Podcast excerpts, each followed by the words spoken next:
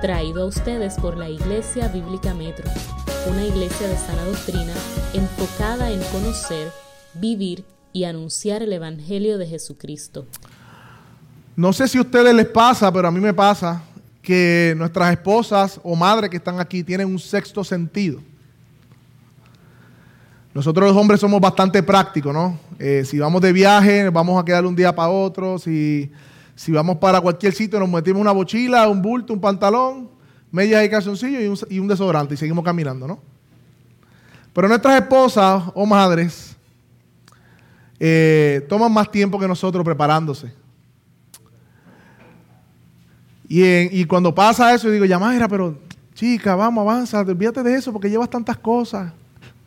Pero ella no me hace caso, y qué bueno que no me hace caso en ese momento, porque ella está haciendo provisión para el viaje. Y comienza a meter medicamentos y comienza a poner cosas que puedan hacer falta de emergencia. Y yo, pero ¿por qué llevas todo eso? Tranquilo, vamos a llevarlo si por si acaso, el si por si acaso. Y el si por si acaso es que muchas veces ha sido mi salvación en viajes que hemos tenido. Porque ella se tomó el tiempo de hacer provisión. Fue providencial. Porque en el momento que yo necesité, quizá una pastilla para el dolor de cabeza, quizá una pestobimol, quizá, you name it, lo que sea, ella se tomó el tiempo de hacer provisión y cuando llegó el momento, fue providencial que eso estuviera en la maleta, porque hubo una intención, hubo un propósito. Y a manera general, con esta introducción en mente, o ilustración, que yo sé que a muchos de ustedes les pasa también, vamos al capítulo 15. Recuerden que estamos luego del concilio de Jerusalén. Y recuerden la línea melódica, la línea melódica, ustedes han ido ¿verdad? A, la, a la, una sinfónica, si han escuchado una sinfónica, eh, hay, una, hay una, una, melodía que sigue todo el ritmo. Toda, la, toda la, orquesta sigue esa melodía de fondo de diferentes maneras, movimientos le dicen. Y usted escucha esa melodía de fondo con diferentes movimientos. Y esto es lo que hace el libro de Lucas. ¿Cuál es la línea melódica? Jesús sigue reinando y continúa siendo su iglesia desde los cielos. Eso es lo que está diciéndole Lucas a Teófilo. Esa es la línea melódica. Y tenemos que tenerla en mente para esto que vamos a seguir viendo. Y una palabra que van a escuchar mucho hoy es la palabra providencia. Me gustaría definir qué es la providencia de Dios antes de leer el pasaje. La palabra providencia se divide en dos partes, pro, de ver o de antemano, y ver, o de propelona, proviene de la palabra proveer. Pro de antes o de ver, y ver de visión y dar. Y podría llevarnos a la conclusión esta palabra de providencia o providencial, que se trata solamente de ver de antemano. Pero como dije en la ilustración, no solamente eso. En realidad se trata o se refiere a proveer lo que se necesita. Así que podemos definir la providencia de Dios como el acto de proveer con propósito para el sostén y gobierno del mundo y especialmente su iglesia. Calvino dice que la providencia de Dios no significa que Dios está en el cielo indiferente, sino que Él está en su trono, gobernando, totalmente activo y interesado por el mundo que Él creó y por la iglesia que Él formó, que somos tú y somos yo. Jeremías 10:23 dice, reconocemos, oh Señor, que el hombre no es Señor de su camino, hablando de nosotros, ni el hombre que camina es capaz de afirmar sus, sus pasos. Y Proverbios, uno de mis proverbios favoritos, 16:9, dice que el hombre traza su camino o piensa su camino, pero el Señor es quien dirige sus pasos. Y precisamente lo que vamos a ver aquí es la providencia de Dios. Cómo el Dios de la providencia usa aún nuestros actos de desacuerdos con propósitos para proveer lo que se necesita en sus planes. Y mi pregunta inicial antes de leer, ¿usted está reconociendo la providencia de Dios en su vida? Póngase de pie conmigo, vamos a leer Hechos 15, 36 por favor. Hechos 15, 36.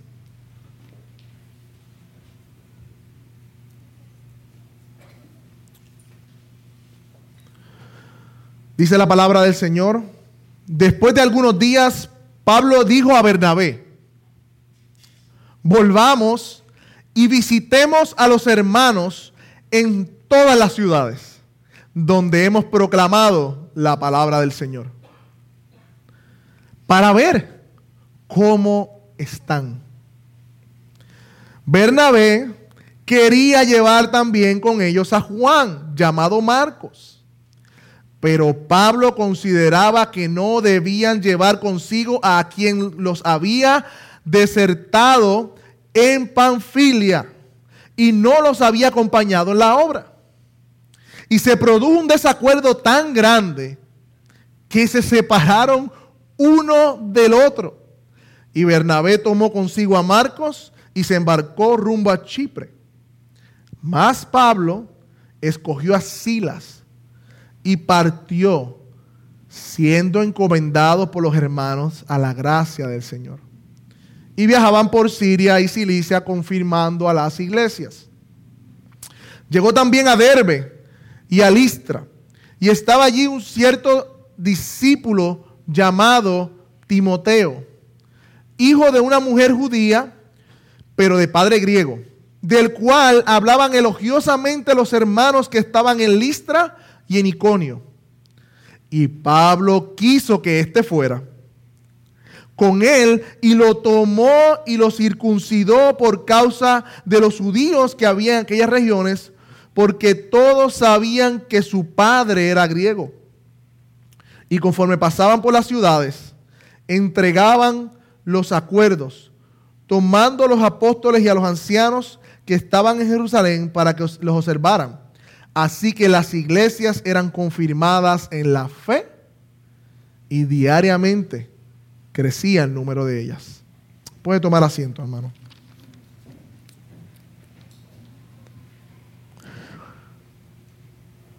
Después del concilio de Jerusalén, Pablo y Bernabé vuelven a Antioquía nuevamente.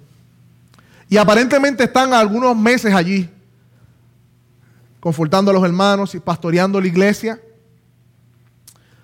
Y Lucas nos está narrando en el versículo 36 que después de algunos días, posiblemente meses, Pablo le dice a Bernabé, volvamos y visitemos a los hermanos en todas las ciudades donde hemos proclamado la palabra del Señor para ver cómo están. Mire hermano, posiblemente Pablo a estas alturas de su vida podía retirarse con la cabeza arriba. Podía decir, ya yo cumplí mi propósito, ya planté, hice un viaje misionero y planté iglesias, dejé ancianos. Y no solo eso, sino que fue uno de los protagonistas de que se estableciera el Evangelio de la Gracia en Concilio de Jerusalén. Y podía vivir de las glorias pasadas, como dicen por ahí. Podía tener ya el certificado de plantación de iglesia. Me puedo retirar. Ya terminé mi obra. Pablo había sufrido y había sido apedreado unos capítulos atrás. Él podía decir en su resumen, a mí ya me apedrearon. Al tu parte ahora, ya yo hice la mía. Se podía retirar, por decirlo de alguna manera.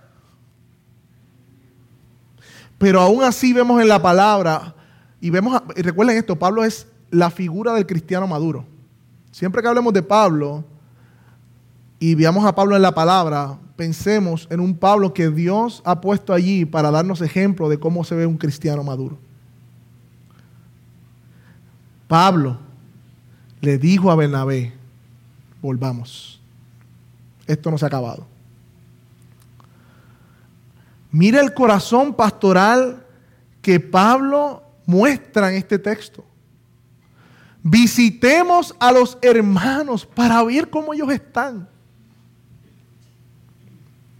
Ellos podían hacer otro viaje misionero y expandirse para allá, para, África, para Asia, para donde sea. Pero ellos, él, él, no quiso seguir expandiendo, él quiso volver, volver a donde estaban los hermanos que primero le proclamaron la palabra del Señor.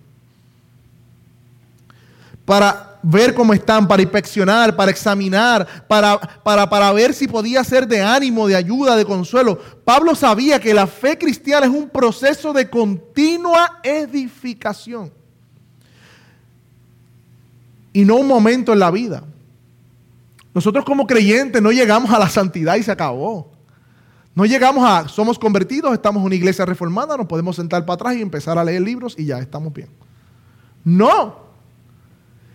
La vida cristiana es un proceso de edificación que se hace en comunidad. Pablo y Bernabé se podían retirar y estar juntos ellos dos tranquilos, sin que nadie los moleste, escribiendo libros.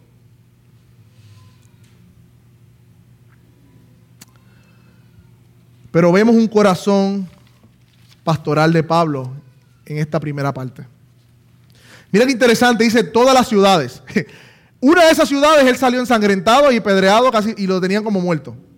O sea que dentro de las ciudades que Pablo quería volver a predicar era aquella que le habían dado una a pedra y, y lo dejaron casi como muerto.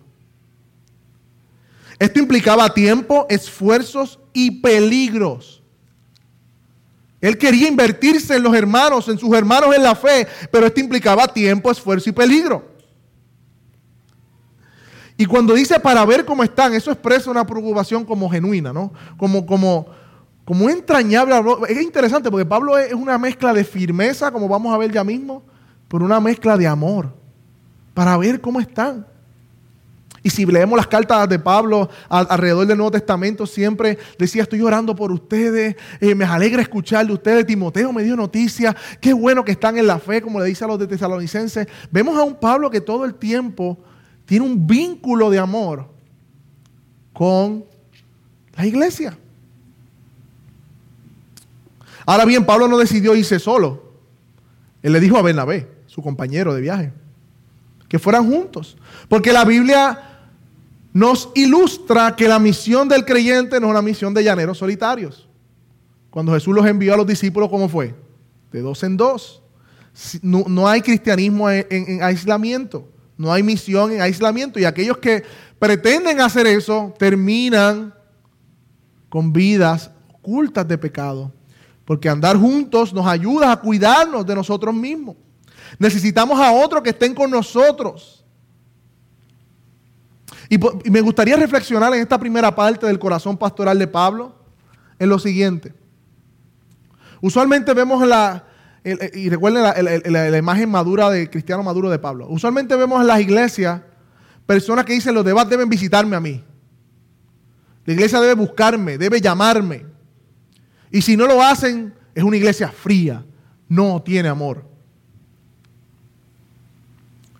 Pero ese no es el ejemplo del cristiano maduro que vemos en la Biblia, al cual debemos aspirar todos los creyentes.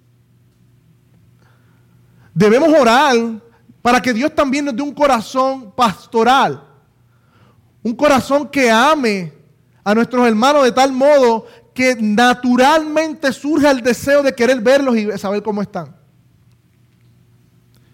Y no es para verlos y hablar del trabajo y hablar de irse al parque a jugar sino para edificarse mutuamente en la fe. Y la primera pregunta o segunda, no sé cuál, cuál pregunta voy ya, que te quiero hacer, y me quiero hacer a mí, ¿tienes un corazón pastoral? Tú.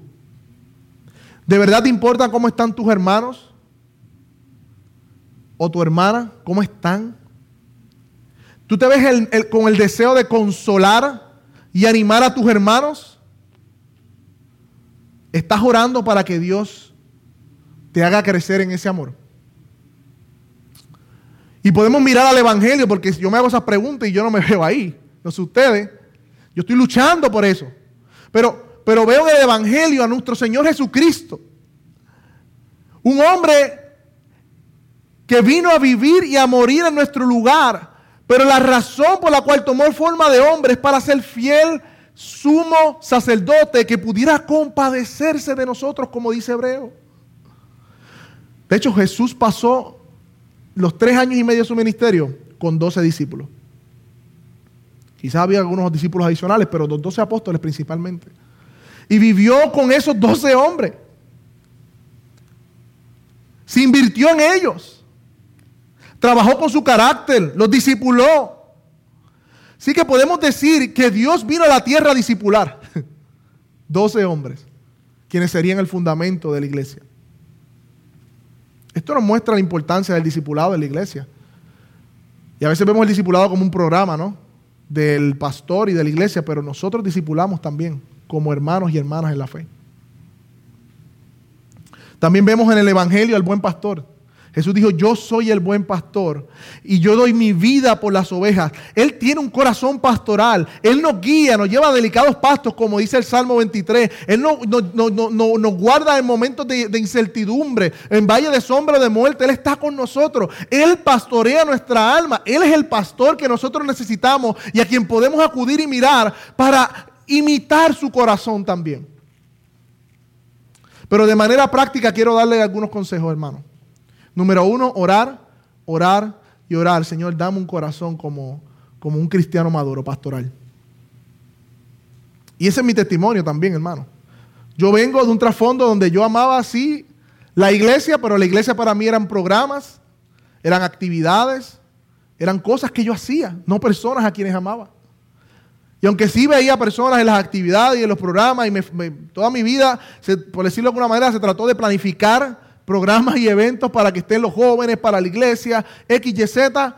Yo no había desarrollado un corazón pastoral de amar a los hermanos y a, y a los jóvenes que estaban allí. Y eso es algo con lo que yo tuve que hablar con mi pastor Andrés. Y es algo que usted puede pedir a Dios y orar a Dios para que Dios le ayude y sus hermanos le muestren también cómo pueden crecer en ese corazón pastoral. Escucha a tus hermanos, pregunta a otros.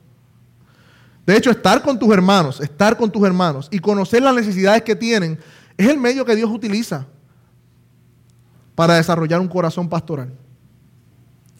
Son oportunidades que tenemos de ministrarnos unos a otros y servir la palabra del Evangelio. No podemos tener un corazón pastoral si no estamos rodeados de la oveja. Ahora bien, no todas las oportunidades que Dios nos ponga delante estarán libres de dificultades y este es el asunto de invertirnos en otro.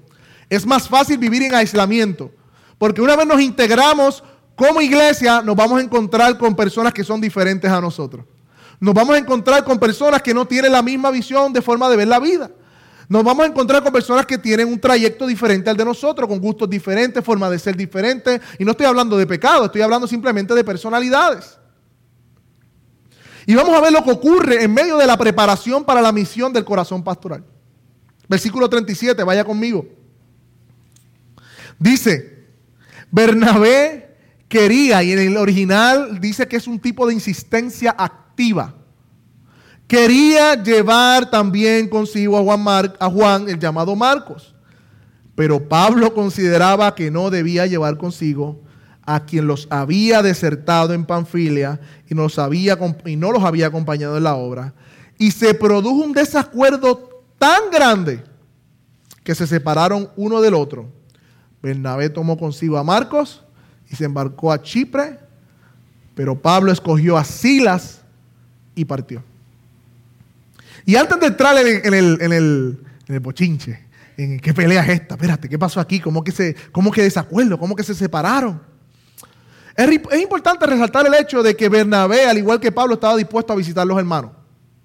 ¿Ok? Bernabé era un compañero, compañero de Pablo y tenía un corazón pastoral igual que Pablo.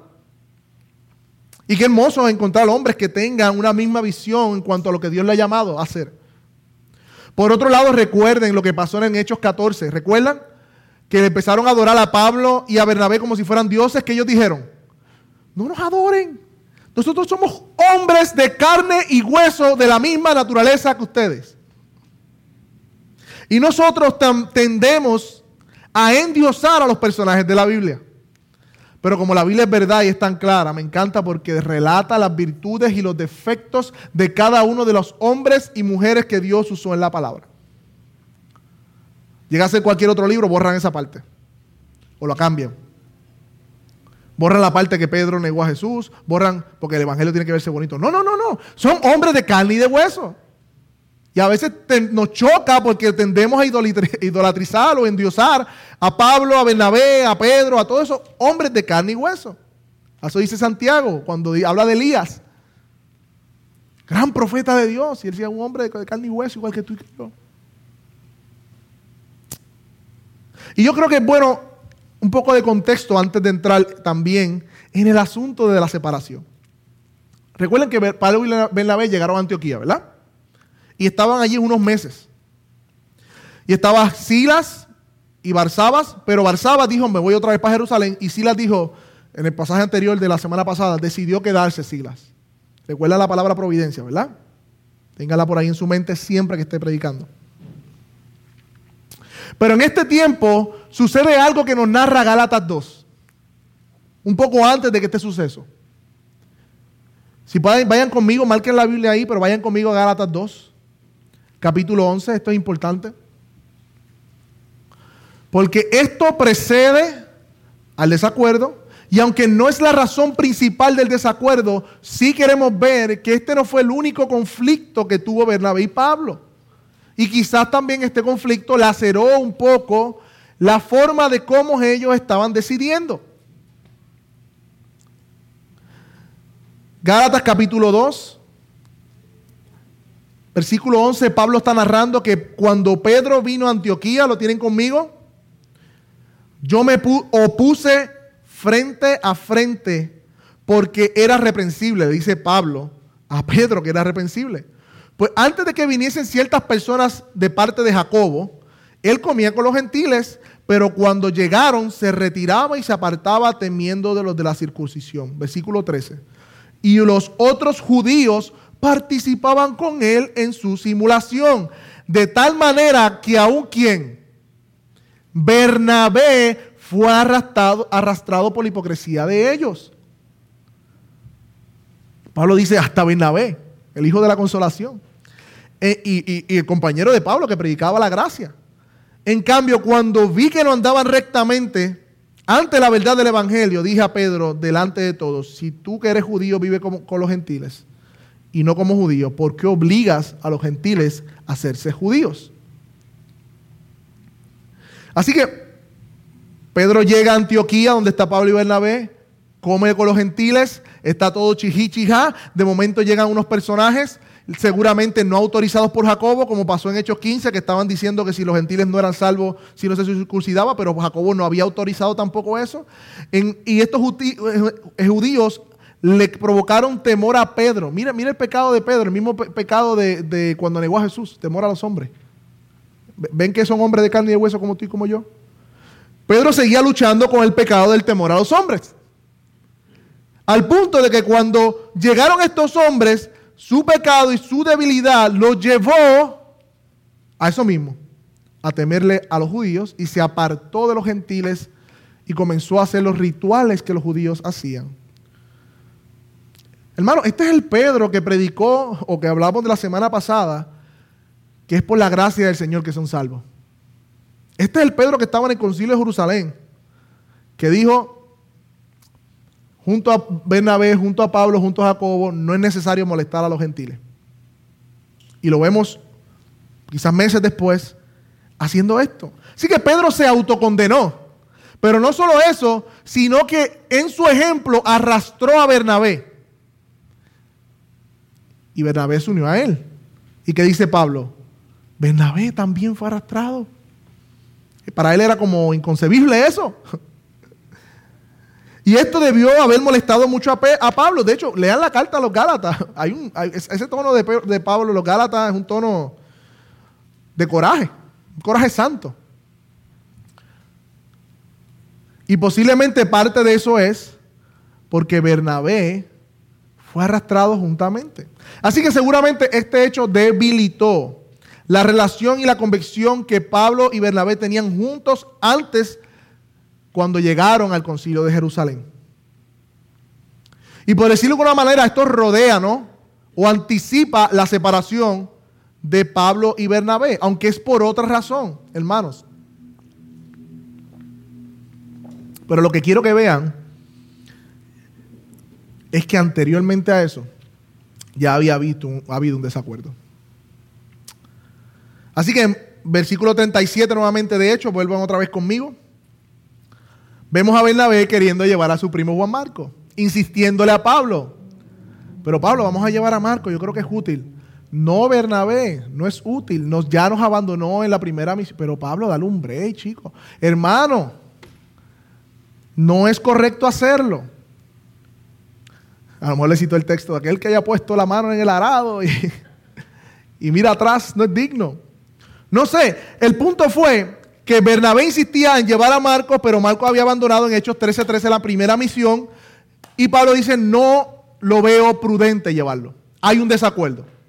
Y los dos eran líderes, y los dos eran, tenían carácter fuerte, parece, en cuanto a esta decisión. Y aunque Lucas no nos narra por qué Marcos abandonó, lo que sí podemos inferir por el contexto es que quizás Marcos todavía era un inmaduro, no estaba maduro para la misión. Quizás no estaba preparado para la misión. Quizás extrañaba su casa. Quizás vio los peligros y le dio miedo. La Biblia no nos dice exactamente por qué Marcos abandonó la misión, pero sí nos dice que abandonó la misión en el primer mes misionero. Así que nos inclinamos al hecho de que Marcos abandonó la misión porque no estaba listo, y eso puede implicar muchas cosas, para ella. Pero Bernabé es llamado en hecho hijo qué? De la consolación fue el que trajo a Pablo de la mano, fue el que trataba de que reconciliar y al parecer él tenía, estaba inclinado a darle una oportunidad a Marco. Y a lo mejor pensaba que Marco sería útil. Pero Pablo no lo veía igual. No estaba de acuerdo. Pablo veía una señal de debilidad en Marcos. Y no pensaban igual. Y nadie cambió de opinión. A tal punto que se separaron, hermanos. Sí, se separaron. Tomó cada cual su rumbo. Y por el mismo texto parece que Marco fue el que, como le dio la rabieta, me voy como quiera con Marco. Porque dice el mismo verso 37, perdóname, el verso, el verso 39, que se produjo un desacuerdo tan grande que se separaron y Bernabé tomó consigo a Marcos. ¿Ves? Pero Pablo lo vemos más adelante que fue encomendado. Así que parece que Bernabé se agitó tanto que dijo, pues me voy con Marcos a la misión. Me voy con Marcos. Y ninguno se dio. Pero ¿qué podemos aprender, hermanos, de este pasaje? Porque algo Dios nos está mostrando en este pasaje. En primer lugar, por lo menos a mí me anima a ver hombres piadosos, entregados a la misión, amor por las almas, que tuvieron, que estaban dispuestos a salir de su zona de comodidad, pero que al mismo tiempo tuvieron sus diferencias. Ahora bien, mira qué interesante estas diferencias o este desacuerdo es muy distinto a los desacuerdos y diferencias comunes de la iglesia hoy día. Es muy distinto. Porque en este caso no podemos decir o, o, pecó Bernabé o pecó Pablo porque no vemos pecado, vemos que simplemente cada cual tenía una filosofía diferente de ministerio y la desacuerdo fue en cómo vamos a hacer la misión, a quiénes vamos a llevar. Ese fue el desacuerdo. Pero usualmente los desacuerdos que vemos hoy día es, le envió un mensaje y no me contestó. Me insinuó que yo estaba equivocado frente a los demás. Me miró por encima del hombro. No me invitó a su casa. Me confrontó un pecado. Y ahí vamos por ahí a hablar a todo el mundo. Ah, este tipo, ah, esta tipa, ah, mira para allá. Como... De verdad. Qué diferente, ¿no? Los desacuerdos bíblicos a los desacuerdos que vienen del pecado de nuestro corazón, que estamos pensando más en nosotros mismos que en los demás. Segundo lugar, podemos aprender el aspecto de la firmeza de Pablo. Pablo fue firme en su decisión y su celo por la obra misionera. Eso es digno de admirar, hermanos. Hay momentos en nuestra vida que se requiere firmeza y tenemos que ser firmes. Quizás diferente a otras personas. Número tres, podemos aprender de Bernabé por lo menos el aspecto de las oportunidades. Bernabé le dio la oportunidad y también una relación familiar ahí, parece que era primo de él. Pero vemos también un corazón que da oportunidades. Y se llevó a Marcos a la misión que había fracasado la primera vez. Y cuarto lugar, podemos ver, recuerden la providencia, recuerden lo que cantamos, el Rey de Gloria, a Jesús gobernando providencialmente sobre estas diferencias. Warren Wiersbe dice que Pablo y Bernabé tuvieron, estuvieron de acuerdo en cuanto al viaje, pero no pudieron convenir a la formación del equipo. Y allí estaban, dice él, dos hombres consagrados que acababan de ayudar a la unidad de la iglesia, a consagrar la unidad de la iglesia en el concilio de Jerusalén. Sin embargo, no pudieron resolver sus propios desacuerdos. Y por más perturbador y doloroso que sea, estos conflictos se los halla a menudo de toda la historia. Hasta los mismos reformadores diferían, diferían uno del otro en cuanto a muchas cosas. No obstante, mira esto, Dios puede vencer nuestras diferencias y lograr sus propósitos. Providencia. Dios gobierna providencialmente, hermanos, sobre nuestras circunstancias. Miremos el resultado. Ahora se cubriría más terreno. Ahora, porque Pablo y Bernabé van para un sitio, perdón, Bernabé y Marco van para una misión y Pablo va para otra misión. Se cubre más terreno. Dios, Dios usó esta diferencia, la redimió y ahora hay un beneficio. Hay más personas confortando las iglesias al mismo tiempo. En este viaje misionero es que Pablo se encuentra más adelante uno de los hombres que vamos a hablar ya mismo, Timoteo. Dios providencialmente, quizás si Pablo no se hubiese separado de Bernabé, hubiese corrido la ruta de Bernabé y Timoteo no lo hubiese encontrado. Dios gobernó sobre sus diferencias y puso a Timoteo como provisión en el camino de Pablo. Hermanos, también quizás este fue el tiempo que Bernabé tuvo con Marcos para hacerlo madurar. Quizás en esta misión que tuvo con Bernabé, Marcos entonces maduró en la fe. ¿Y saben qué? Hoy tenemos el Evangelio de Marcos en su Biblia.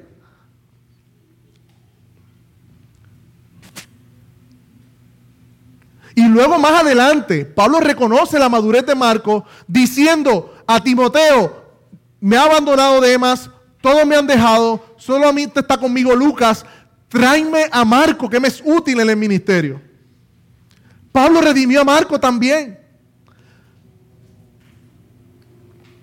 Así que Dios usó estas diferencias para él glorificarse sobre la vida de ambos y sobre la misión. Marco fue redimido también. Además integra un nuevo integrante, Silas. Aquel que dijo, mejor me quedo, ¿verdad? A ver qué pasa. A ver qué pasa fue que Dios lo tenía ahí para que se fuera con Pablo a la obra misionera. Y miren esto, Silas era un ciudadano romano igual que Pablo, y más adelante ambos fueron encarcelados injustamente, y cuando Pablo le dice, no, váyanse, no, no, no, espérate, espérate, ustedes nos hicieron esto sin juicio y nosotros somos ciudadanos romanos. Y que vengan ellos y nos lo digan que nos vayamos, porque eso era ilegal. Así que Silas también se integra a la misión y fue útil en el ministerio de Pablo. ¿Saben qué? Silas escribió juntamente con Pablo la carta a los tesalonicenses. Hermanos, Dios cambia a los obreros, pero su obra sigue marchando.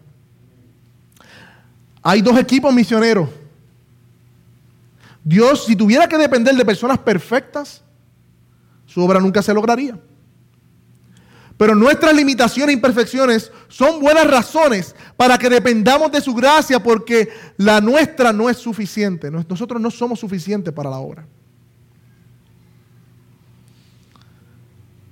¿Cómo aplicamos este pasaje a nuestra vida, hermanos? Número uno, ¿no te humilla la naturaleza de la diferencia de ellos? Versus las diferencias que nosotros usualmente tenemos con nuestros hermanos. Tú tienes celo por la obra del Señor, como Pablo, ese celo santo, que quiere guardar la misión, que quiere que todo sea, ¿verdad?, bien hecho para la gloria de Dios. O tienes un corazón también como Bernabé que da oportunidades, o a la primera que te hacen, como dice, cruz y raya le dicen la gente, juntos pero, ¿cómo es? Separados, juntos pero no revueltos.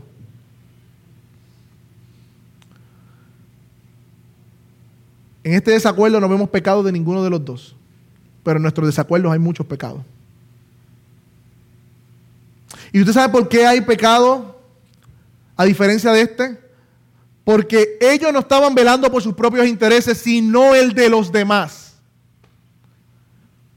Pablo estaba velando por el interés de las iglesias que iba a visitar y no quería que la misión se dañara. Bernabé estaba velando quizás por el interés de Marco. No estaban pensando en sí mismo, estaban pensando en el interés de los demás. ¿Y qué es lo que nos dice Filipenses 2? Cuando hace unas semanas atrás hablábamos los hombres eh, sobre este, este, este pasaje, que la mayoría de nuestras diferencias es porque no aplicamos este pasaje en nuestra vida. Filipenses 2.2 dice, completad mi gozo y que piensen de la misma manera, teniendo un mismo amor, unánimes, pensando una misma cosa, no hagan nada por ni por vanagloria, sino estimad humildemente a los demás como superiores a vosotros mismos. Ese es el punto de nuestra diferencia, que no estimamos a los demás como superiores. Dice que no considere cada cual solamente los intereses propios, sino considerando cada uno los intereses de quienes, de los demás. Y ahí entra el Evangelio. Haya en vosotros el mismo sentir que hubo también en nuestro Señor Jesús, que siendo en forma o igual a Dios, no estimó ser igual a Dios como cosa que aferrarse, sino que hizo Jesús. Se despojó de sí mismo, tomando forma de siervo, haciéndose semejante a los hombres y estando en la condición de hombre, se humilló a sí mismo, haciéndose obediente hasta la muerte y muerte de cruz. Y de forma práctica, ¿qué podemos hacer? El mismo pasaje nos dice. Número uno, que tengas el pensamiento que hubo también en Cristo Jesús. Que estimes humildemente a los demás como superiores. Que no hagas nada por rivalidad ni por vanagloria Hazlo todo sin murmuraciones ni contiendas. Más adelante, Filipenses 2.14. No consideres solamente lo que te importa a ti o lo que tú quieres, sino lo que los demás quieren o, entienden. Y esto precisamente está en Filipenses, donde Pablo pone a Timoteo como ejemplo. Timoteo fue un ejemplo para los filipenses del mismo carácter de Pablo que, que se daba desinteresadamente por los demás. Eso está en Filipenses 2.21, porque todos buscan sus propios intereses, no los de Cristo Jesús, pero ustedes conocen los probados méritos de Timoteo. Ahí está. Que sirvió conmigo en la propagación del Evangelio, como un hijo sirve al Padre. Y ahora eso es precisamente lo que vamos a ver. Un encuentro providencial. Hechos 16, 1 al 3, léanlo conmigo. Pablo llegó también a Derbe y a Listra, y allá está un cierto discípulo llamado Timoteo, hijo de una mujer judía creyente, pero de padre griego, del cual hablaban elogiosamente los hermanos que estaban en Listra y en Iconio. Pablo quiso que éste fuera con él. ¿Qué diferencia, no? Marco dijo, no quiero que vaya. Pablo ve a Timoteo y dice, este sí quiero que venga conmigo. Y lo tomó y esto como bien rápido, parece bien rápido, pasaron unos días ahí, pero... Y lo tomó y lo circuncidó por causa de los judíos que habían en aquellas regiones, porque sabían que su padre era griego.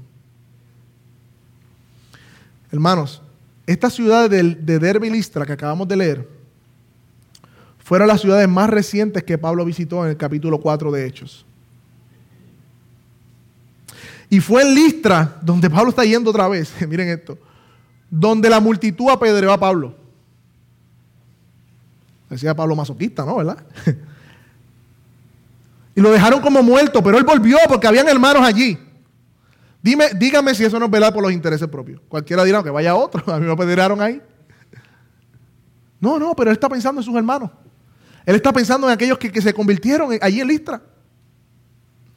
Y por el desacuerdo de, de Bernabé y él, ellos tomaron esa ruta. Fueron como quien dice al revés.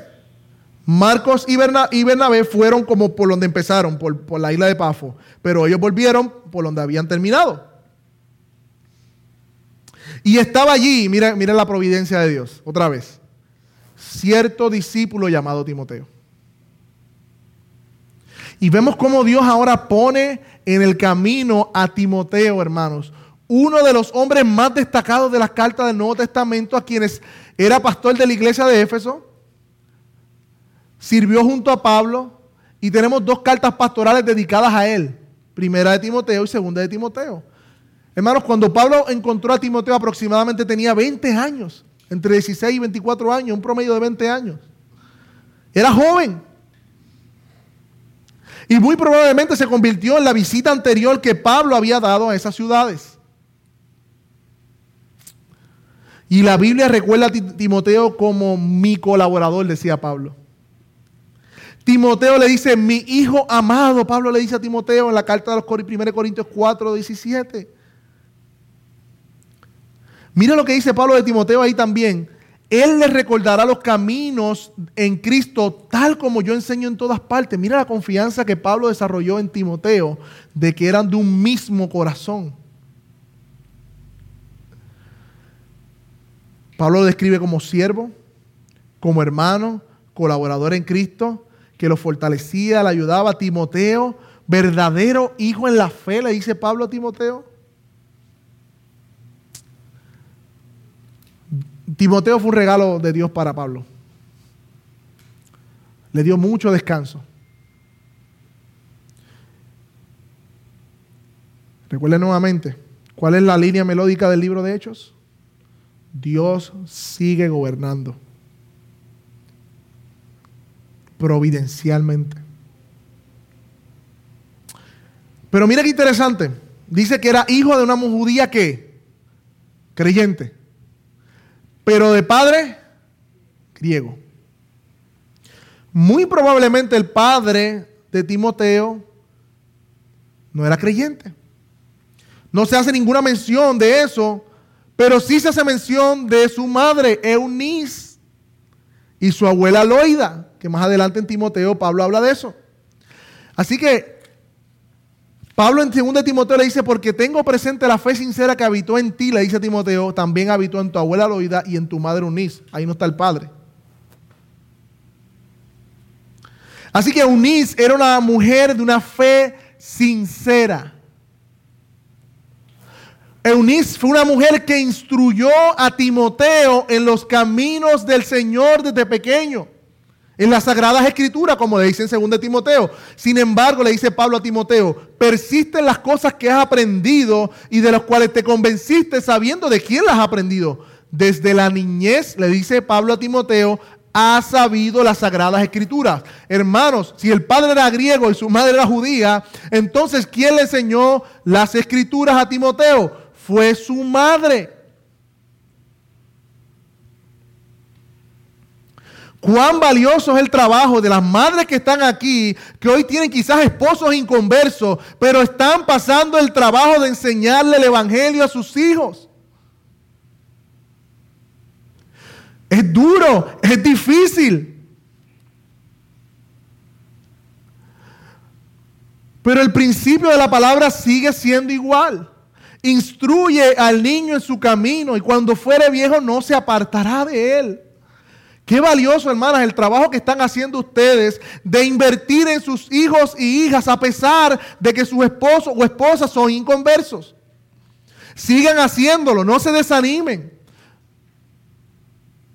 Muy probablemente Unice en un momento dado se desanimó. Puede ser que luchaba con el mal liderazgo de su esposo. Puede ser que tenía conflicto en cómo su padre le dirigía a su hijo y ella le estaba educando en las escrituras. Quizás lloró de frustración al sentirse sola en la tarea de hacer crecer a Timoteo en las sagradas escrituras. Pero vemos el fruto. No, debe, no, no, no se aparten, no se desanimen, recobren fuerzas, sigan instruyendo a sus niños en los caminos del Señor. Dios es fiel. ¿Usted cree que es casualidad que estemos usted, nosotros aquí en Iglesia Bíblica Metro? No estamos hablando de providencia.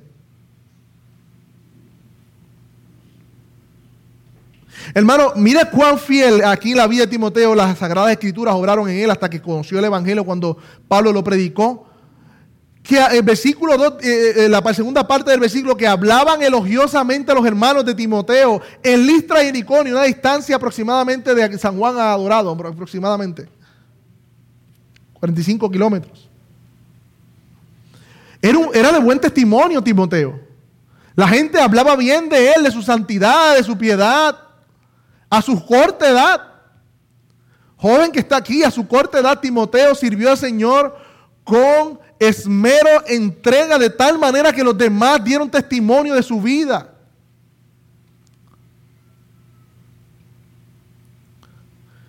Y vemos que Pablo dice, quiso llevárselo.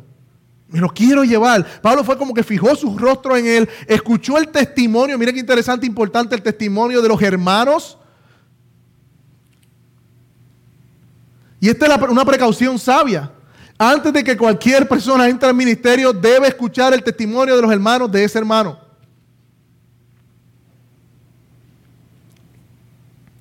Pablo quiso que este fuera con él, versículo 3 y lo tomó y lo circuncidó por causa de los judíos que había en aquellas regiones, porque todos sabían que su padre era griego. Espérate, espérate, espérate. Lo tomó y lo circuncidó. Un momentito, wait a moment. ¿Esto no parece contradictorio? ¿Acaso no fue el asunto de la circuncisión lo que Pablo batalló en Hechos 15 y dijo, no es necesario que se circuncide, somos salvos por la gracia. ¿No fue eso? ¿Por qué entonces cuando se lleva a Timoteo lo circuncida? ¿Se han hecho esa pregunta? La misma Biblia responde primariamente. Mira lo mismo. Los judaizantes o los judíos que habían en aquellas regiones. Por causa de los judíos de aquella región. Y el tema de la circuncisión con Timoteo no tenía nada que ver con la salvación. Recuerden lo que dijeron los judaizantes en Hechos 15. Si no se circuncida, no puede ser salvo. Eh, eso no es. Pablo no está diciéndole a Timoteo, circuncídate para que sea salvo. Jamás. Estuviera autocondenándose igual que Pedro. No. Era por una causa mayor. Era por una otro asunto. El texto indica que por causa de los judíos que había, en aquellas regiones. Recuerdan a Tito también, un pastor que Pablo también eh, eh, encomendó y le envió una carta. Tito era griego completamente y a Tito dice, yo no lo circuncidé. Pero Timoteo tenía madre judía y tenía un padre griego. A los ojos de los judíos, al venir de una madre judía, Podía ser de impedimento escuchar a Timoteo. Podía haberle cerrado puertas en la sinagoga. Podía ser tropiezo para el evangelio porque tenía madre judía. Timoteo venía de padres gentiles. A él no le exigió ninguna o no le dijo circuncídate. Todo lo contrario.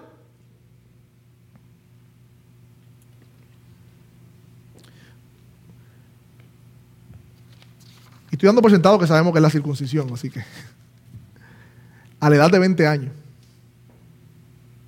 Así que Pablo lo circuncidó para llevárselo con él. Así estaba librando a Timoteo de mucho tropiezo. De la predicación del Evangelio estaba quitando el estorbo de la comunidad judía. Y a veces al leer este texto no consideramos lo siguiente, Timoteo se dejó circuncidar.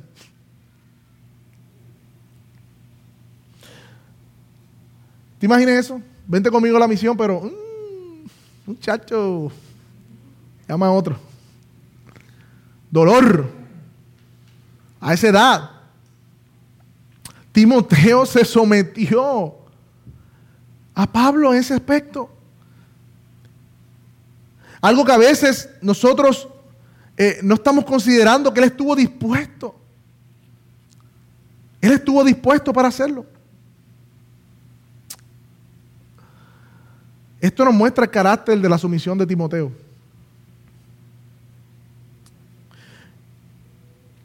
Hechos 16, 4 dice, cuando pasaban por las ciudades, les entregaban las decisiones tomadas por los apóstoles y los ancianos que estaban en Jerusalén, para que las observaran, así las iglesias eran fortalecidas en la fe y su número aumentaba. Un dato adicional, hermanos. Su madre dejó ir a Timoteo con Pablo. Y aunque era adulto, ella sabía que Pablo había sido apedreado y ensangrentado. Ella sabía el riesgo que también iba a correr su hijo. Interesante.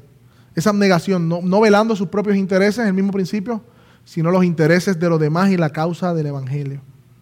Ahora Pablo, Silas y Timoteos llevaban consuelo a las iglesias con la carta del concilio de Jerusalén diciendo, miren, ya la circuncisión no es requerida para salvación, no hay que resguardar el rito de Moisés, somos salvos por la gracia. Ellos fueron fortaleciendo la fe de sus hermanos cada día. Ese es el fin, hermanos, la propagación del Evangelio. Yo te pregunto, si un Pablo se aparece en tu vida y te dice circuncida eso de tu vida, o ponerlo más, gráfico, ¿recuerda la historia de joven rico? Una cosa te falta, le dijo, vende todo lo que tienes. ¿Tú te pondrías triste igual que él? ¿Tú estarías dispuesto a dejarlo todo? Y yo sé que suena como, como holístico, como fuera de mí, pero, pero si Dios hoy mismo, y, quiero que, que medites en esto, te está llamando a que des un paso de fe en un área de tu vida que puede implicar menos dinero, que puede implicar quizás una enemistad con una persona que queremos, que puede implicar eh, sacrificio. ¿Qué haces ante ante, ante la, la demanda de Dios llamándote a que le sigas. Porque si te entristeces no has entendido el Evangelio. La Biblia dice que hubo un hombre que estaba buscando perlas preciosas en un terreno, hasta que la encontró, dijo que la puso de nuevo, vendió todo lo que tenía solamente para comprar ese terreno. Tú estás tratando de armonizar tu vida con el Evangelio y que IBM sirva como, pues soy reformado, estoy bien y sigo mi propia vida, pero también soy cristiano. Tú estás tratando de quedarte en Listra y Derbe quedarte ahí y no salir, pero al mismo tiempo decir, pues por lo menos soy cristiano. Eh, esa parte estamos bien. ¿Tú crees que Dios demanda algo de tu vida? Dios está demandando toda nuestra vida toda nuestra vida. Y si eso implica perder lo más que le damos valor en esta tierra, amén. La pregunta es, ¿tú estás ahí? El que se aferra a su propia vida, dice la palabra, ¿qué dice? A perderá. Pero el que pierda su vida por mi, por mi causa, la ganará. hermano, dígame, ¿qué está estorbando? A veces suena un poquito, ¿verdad? Vamos, vamos a aterrizarlo. ¿Qué está estorbando tu crecimiento en santidad y piedad hoy? Eso que lo está estorbando es lo que Dios está pidiendo que quites de tu vida. Es lo que Dios demanda que abandones. Una vida desenfrenada de trabajo que siempre ha sido así. Una costumbre del entretenimiento. Una persona que sabes que, que está influenciándote de manera negativa tu vida y sigues ahí.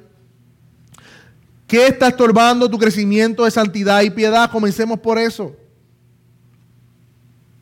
¿Estás dispuesto como Timoteo a cortarlo de tu vida o quieres seguir aferrándote a eso? Duele, sí, duele. Claro que sí. Pero la gracia de Dios es mayor. El consuelo de nuestro Señor es mayor. Y tenemos el ejemplo, hermanos, de nuestro Señor Jesucristo y Salvador que siendo el rey de gloria como estábamos ahorita, se vistió de su grandeza, se desvistió de su grandeza para venir y habitar en un cuerpo humano y en la condición, por decirlo de una manera, más humillable, siendo siervo.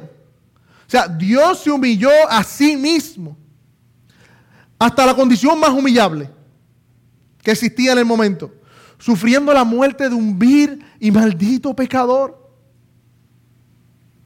La muerte más humillante. Pero la Biblia dice que en Hebreos 12 que por el gozo puesto delante de él sufrió la cruz. En Isaías 50 y 53 dice que el Señor quiso quebrantarlo y hacerlo sufrir, pero más adelante dice que después del sufrimiento verá la luz y quedará satisfecho. Y justificará a muchos.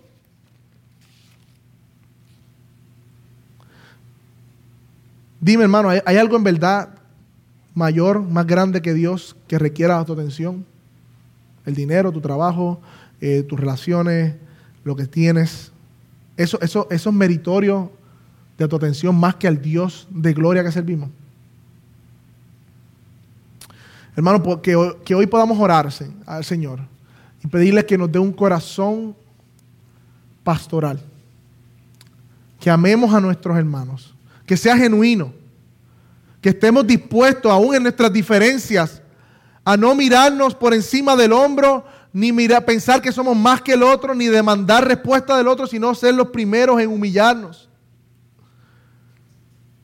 Y que estemos dispuestos a cortar lo que sea necesario en nuestra vida para cumplir la misión de Dios, hermano. Que Dios nos ayude a amar la iglesia de tal forma que podamos ser hombres y mujeres que nuestra vida se defina por la misión de Dios. Amén. Padre, te damos gracias por este tiempo que tú nos has permitido.